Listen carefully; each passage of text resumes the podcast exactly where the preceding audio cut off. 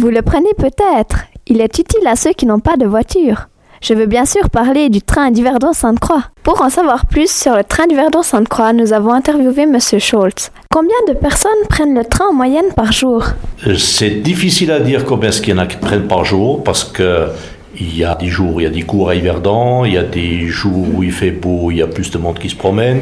Mais je peux dire, sur une année, on transporte à peu près un demi-million de voyageurs. Et depuis quand existe la ligne du Verdon-Sainte-Croix Alors l'Yverdon Sainte-Croix a été, ouvert en 1893, en même temps que le collège de la Poste. Et qui finance les salaires des employés de le- la ligne du Verdon-Sainte-Croix Ben, les salaires, comme toutes les dépenses, nous avons donc au chemin de fer sont couverts d'abord par les recettes. Et forcément, comme toutes les entreprises de transport public font du déficit, la différence est payée par l'État. Avez-vous constaté des incivilités ou des déprédations dans le train?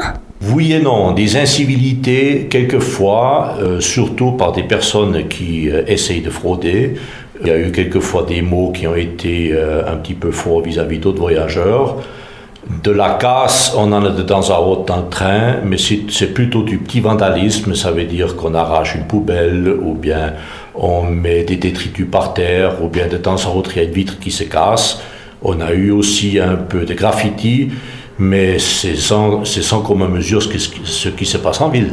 Et quelles mesures avez-vous mises en place?